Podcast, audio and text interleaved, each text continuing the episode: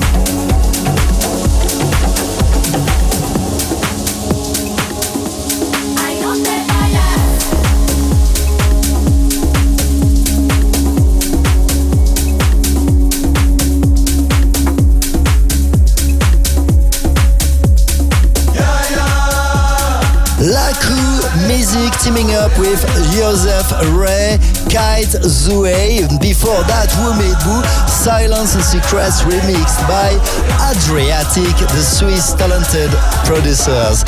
Giras here, presenting you our Evermix weekly radio show on Apple Podcasts, digipod.com, my website, and many radios around the globe. As we continue with the new exclusive John Summit, La Danza, following by our remix of the week, Alan Fitzpatrick in collab with Lawrence Art, Warning Signs, remixed by Camel Fat. Also in the upcoming 10 minutes, Sorley featuring Gooks, Little Secrets, Johnson's remix. No,